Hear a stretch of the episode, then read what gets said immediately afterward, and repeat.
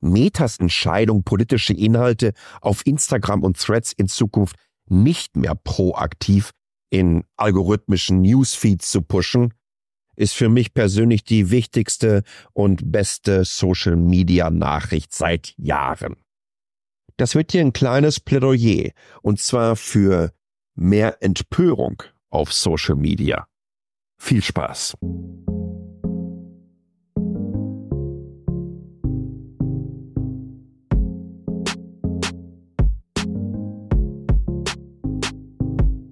Willkommen zu Metacheles.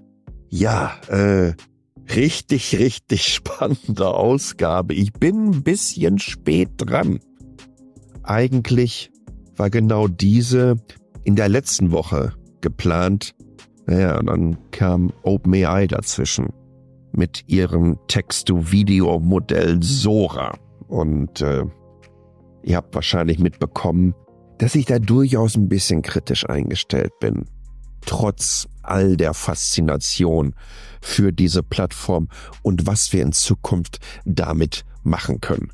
Zukunft ist ein gutes Stichwort, denn auch diese Ausgabe wird natürlich von der sensationellen Itemis AG aus Lünen gesponsert. Denn wenn ihr Bock auf die Zukunft habt, euch vielleicht auch beruflich umorientieren wollt, die haben eine ganze Menge spannender Stellen frei. Zum Beispiel um die Zukunft von AI mitzugestalten oder die Zukunft der Mobilität. Schaut einfach mal nach itemis.com slash Karriere oder ihr geht auf Metacheles, entsprechend in dem Artikel findet ihr alle Hinweise. Ansonsten, ihr kennt das t.ly slash hallo, da könnt ihr Feedback hinterlassen. Ich glaube, bei dieser Ausgabe könnte da ein wenig Diskussionspotenzial entstehen. Denn es ist ja offensichtlich ein Thema, das auf Social Media, nicht nur auf Social Media, durchaus kontrovers, so nennt man das, glaube ich, diskutiert wird. Also äh, worum geht es denn hier überhaupt? Ähm, Meta hat bekannt gegeben, dass sie in Zukunft politischen Inhalten nicht mehr die Sichtbarkeit bescheren wollen, die sie in der Vergangenheit erhalten haben. Also äh, das kennt ihr von Facebook, ihr kennt es von Twitter.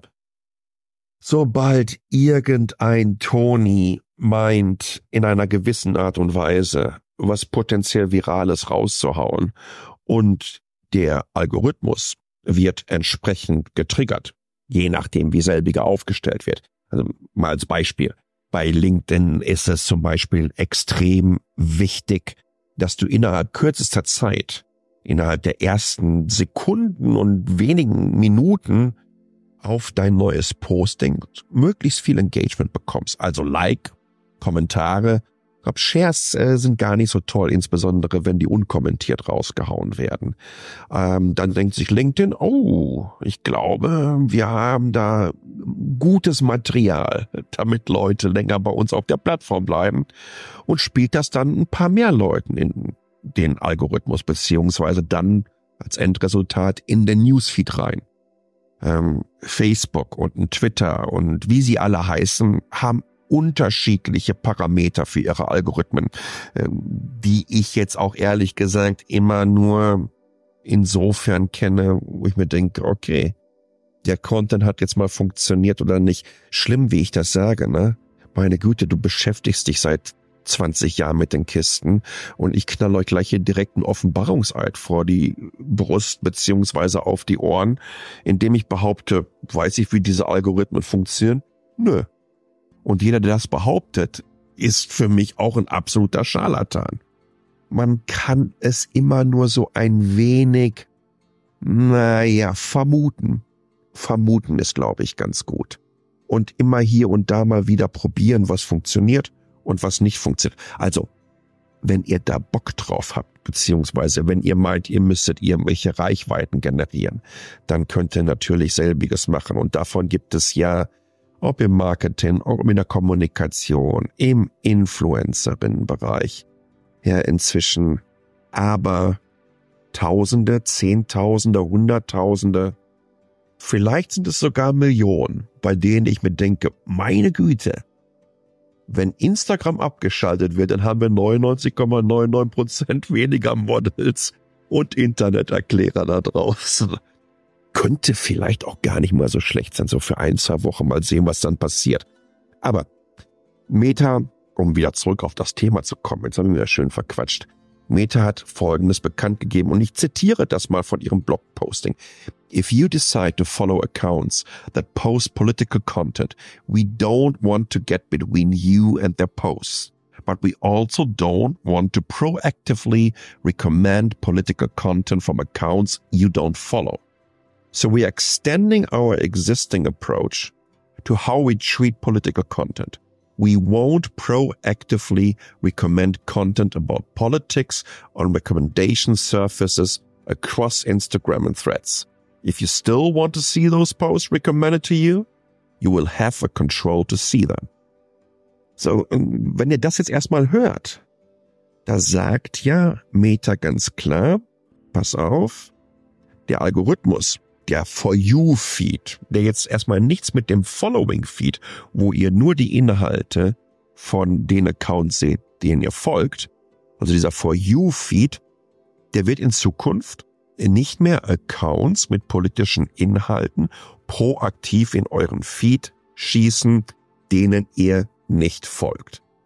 Und genau das haben die meisten die uns in den letzten zwei Wochen nach dieser Nachricht erklären wollten, was das für ein Offenbarungseid von Meta ist, komplett ausgeblendet, komplett nicht gesehen, beziehungsweise vielleicht sich auch dieses Statement von Meta überhaupt nicht durchgelesen. Und äh, das verstehe ich einfach nicht. M mir geht es tatsächlich eigentlich auch noch tierisch auf die Nerven, dass man das denen jetzt erklären muss. Dass du aus diesem Blogposting heraus zitieren musst. Du, wenn du da keinen Bock drauf hast, dann äh, schalte doch einfach auf Following um.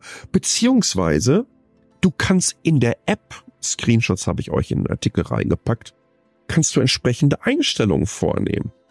Und dann musst du die Nummer nicht mitmachen.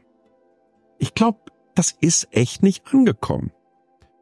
Äh, beziehungsweise diese Pressemitteilung Metas äh, wurde nicht gelesen.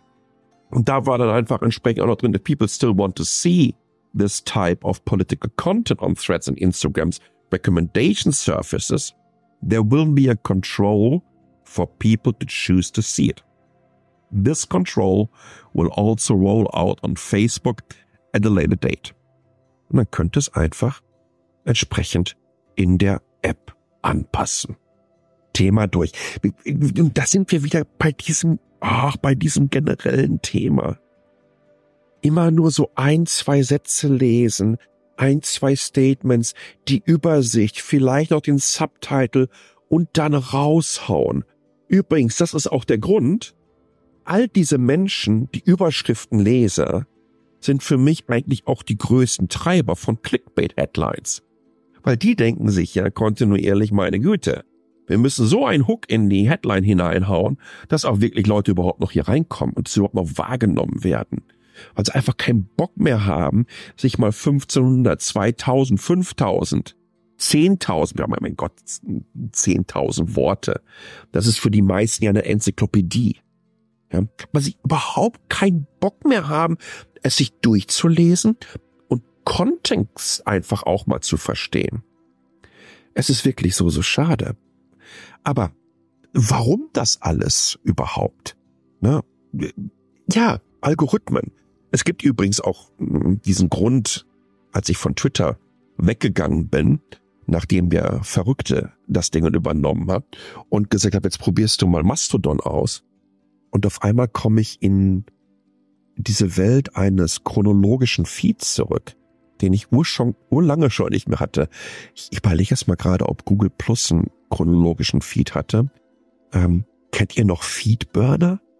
Wo man so alle möglichen RSS-Feeds und Social Media ähm, Accounts zusammenbringen konnte und die ganzen Blogs und das wurde dann chronologisch dargestellt.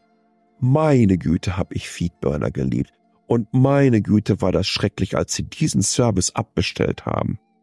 Aber ja, ähm, dass ich euch das jetzt hier noch äh, ausbuddeln muss, zu erklären, welchen Einfluss Algorithmen auf uns haben und was es bedeutet dann, einen chronologischen Feed zu sehen, so wie ich es auf Mastodon hatte und in einer gewissen Art und Weise mein Verhalten auf Social Media tatsächlich entschleunigt hat. Äh, ja, ich weiß nicht, ich glaube, da habe ich auch schon ein, zwei, dreimal äh, drüber gesprochen. Aber zurück zum Thema, nämlich Meta. Denn im letzten Sommer ähm, wurde da äh, nicht nur eine Studie, es waren diverse Forschungsergebnisse, äh, die zusammengepackt wurden, vorgestellt wurden. Und äh, das war wirklich sehr, sehr äh, spannend zu sehen, welche Perspektive die eingenommen haben und zu welchem Schluss sie gekommen sind. Schluss in Anführungsstrichen. Darin wird nämlich in Frage gestellt, dass eine einfache Anpassung der Algorithmen von Facebook und Instagram ausreicht, um Fehlinformation und politische Polarisierung einzudämmen. Die politischen Echokammern auf Facebook und Co sind zum Teil so tief und komplex, dass man die nicht mal eben aufs digitale Abstellgleis schubsen kann. Das liegt vor allen Dingen daran, und äh, wo gemerkt, ne, diese Studien basieren auf Ergebnissen rund um die 2020er Präsidentschaftswahl in den USA. Also es ist auch vom, vom, vom Zeitraum der Studie ein durchaus naja, eine durchaus begrenzte Datenbasis. Ähm, spannend ist und wie gesagt, es liegt vor allen Dingen daran, dass zum Beispiel jetzt wiederum USA Konservative und Liberale auf unterschiedliche Informationsquellen zurückgreifen und unterschiedlich mit gegnerischen Gruppen interagieren sowie deutlich unterschiedliche Mengen an Desinformationen konsumieren. Algorithmen, die darauf ausgelegt sind, Userinnen durch Vorschläge für Inhalte basierend auf früheren Engagements zu binden, würden für die Verstärkung von Fehlinformationen und oder wurden für die Verstärkung von Fehlinformationen und die Vertiefung ideologischer Spaltung kritisiert. Trotz Vorschlägen zur Anpassung dieser Systeme zeigte die Studie, dass eine Veränderung der Algorithmen nur minimale Auswirkungen auf die Einstellung der Userin hatte. Also offensichtlich haben wir uns wirklich schon so die Kaninchenbauten Richtung Erdmittelpunkt durchgebuddelt, dass es verdammt schwierig ist, dass hier und da Anpassungen an Algorithmen, egal wie selbige aussehen mögen, dieses aufbrechen könnten. Also die politischen Polarisierung, die durchaus Radikalisierung, die in diesem Raum stattfinden. Ich meine, es gibt ja so ganz, ganz wunderbare Beispiele und Researches, wo man ein frisches Account, oh, das habe ich übrigens auch wieder mal auf Twitter gemacht. Machst einen frischen Account auf und das allererste, was ich bekomme, ist nur Maskmüll. Ich folge niemanden und bekomme nur Tesla-Kultisten und Elon Musk-Schrott in mein For You-Feed reingespült. Und äh, wie Elon Musk politische Ausrichtung ist, das haben wir ja nicht erst seit gestern feststellen können. Und da könnt ihr euch ja auch vorstellen, dass das für mich alles andere als angenehm ist. Aber ja, offensichtlich haben diese Algorithmen auch Strukturen entstehen lassen über die letzten 10, 15, 20 Jahre, dass es kaum noch möglich ist, diese aufzubrechen. Und vielleicht müssen sie deswegen genau äh, mal ein wenig radikaler angegangen werden. Diese vollständige, und das sagt auch diese Studie, ähm, die Ergebnisse deuten darauf hin, dass Userinnen auch von sich aus Inhalte suchen, die mit ihren Ansichten übereinstimmen und dass die Algorithmen diesen Prozess lediglich erleichtert haben. Die vollständige Entfernung der Algorithmen führte letztendlich zu einer deutlichen Reduzierung der Zeit, die auf Facebook und Instagram verbracht wurde und lenkte sie zu anderen Plattformen wie TikTok und YouTube um. Und, und das finde ich dann wirklich richtig spannend. Weil da muss man sich ja eigentlich fragen, hm, was baut denn Meta jetzt hier? Ist das in irgendeiner Art und Weise eine Marketingkampagne für TikTok und YouTube? Und glauben die, dass sie damit mittel- und langfristig die Userin bei sich halten können, wenn doch solche Studien genau das besagen? wenn wir also diese Prozesse abschalten, dass sich dann Userinnen einfach andere Plattformen suchen.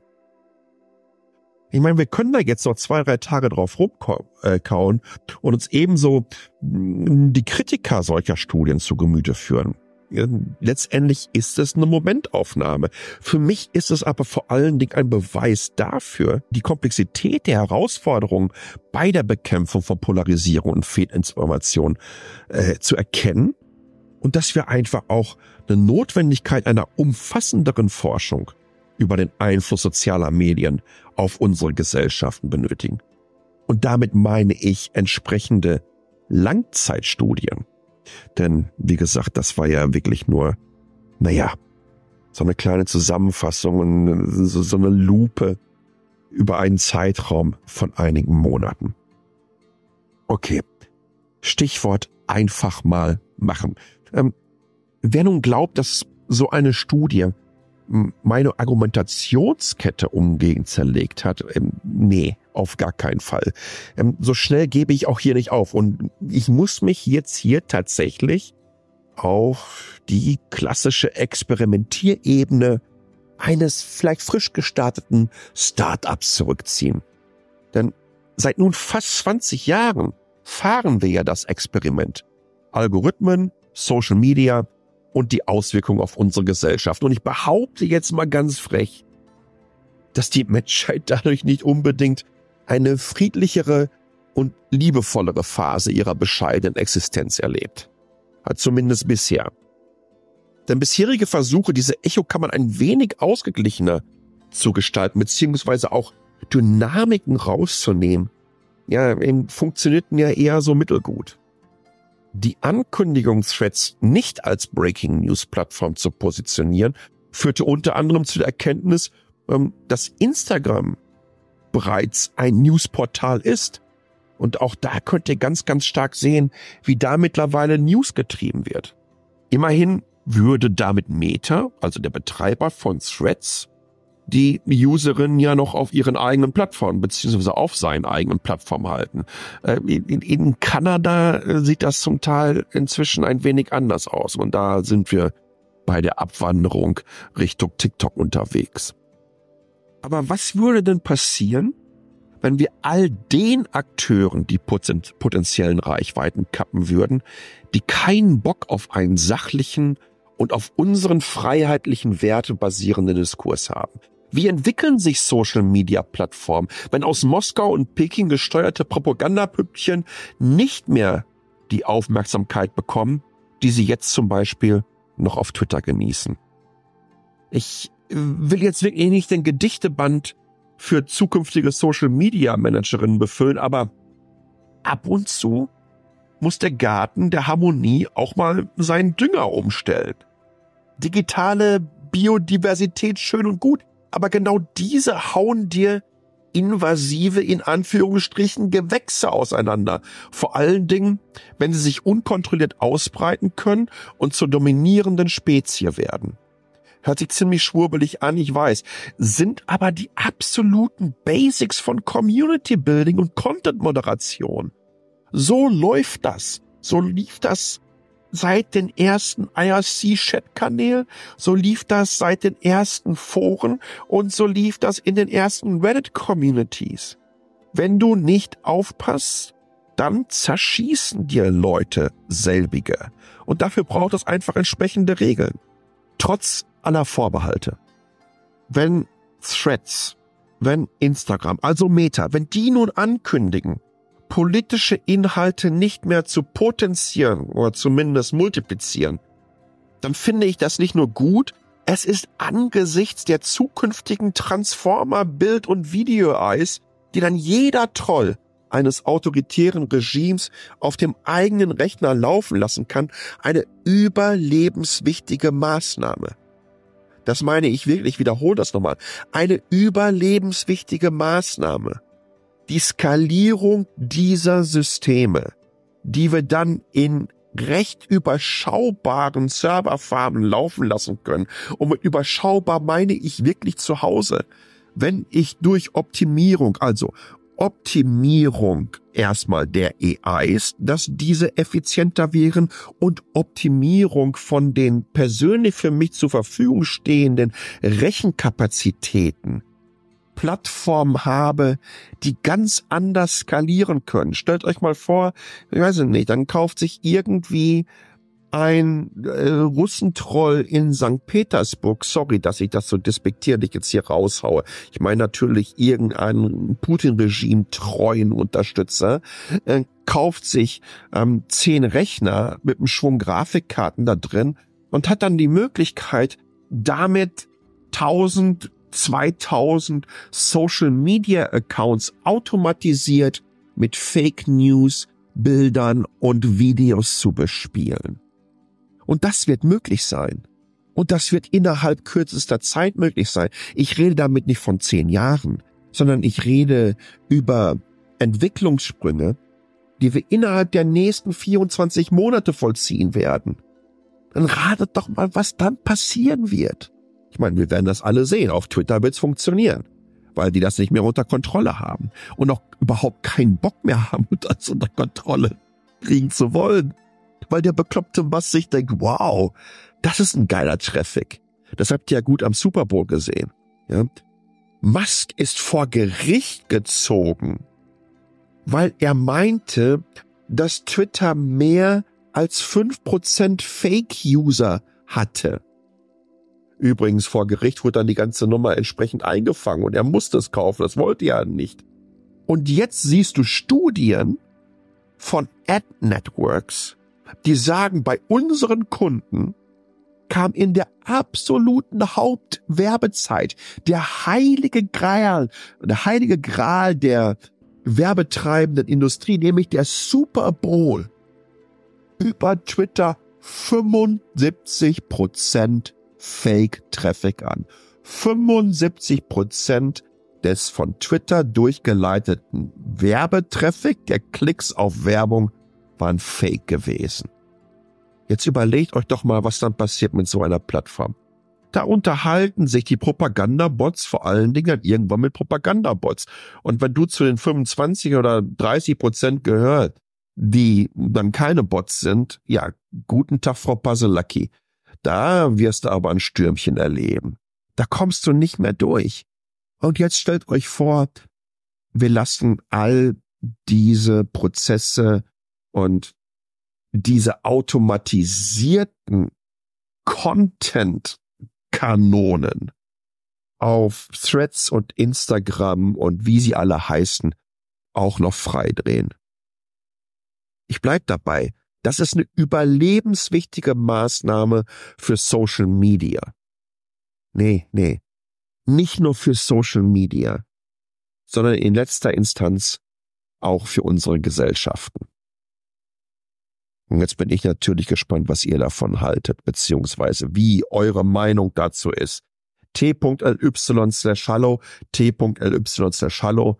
Und wenn ihr meint, ihr müsstet mir jetzt mal, ah, jetzt siehst mal nicht eine vegane Currywurst. Ich glaube, so ein, ein, paar Pakete grünen Tee, damit also mit der Stimme mal wieder eine Oktave höher geht, äh, mir zukommen lassen. t.ly slash paypalle wie PayPal hinten noch ein zweites L und dann noch ein E dran. t.ly slash PayPal und dann könnt ihr mir was in die Kaffeekasse schmeißen. Ich bin gespannt, was ihr davon haltet, wie eure Position dazu ist und vor allen Dingen glaubt ihr, dass gerade Meta die Company ist, die sowas durchziehen kann. Ich bin gespannt auf eure Perspektive und auf eure Statements. Sagt mir Bescheid. Ansonsten freue ich mich natürlich darüber, wenn ihr Metacheles die Tonspur entsprechend bewertet, Spotify, Apple und was es da nicht alles gibt. Und damit vielen Dank fürs Zuhören. Bleibt gesund und ciao.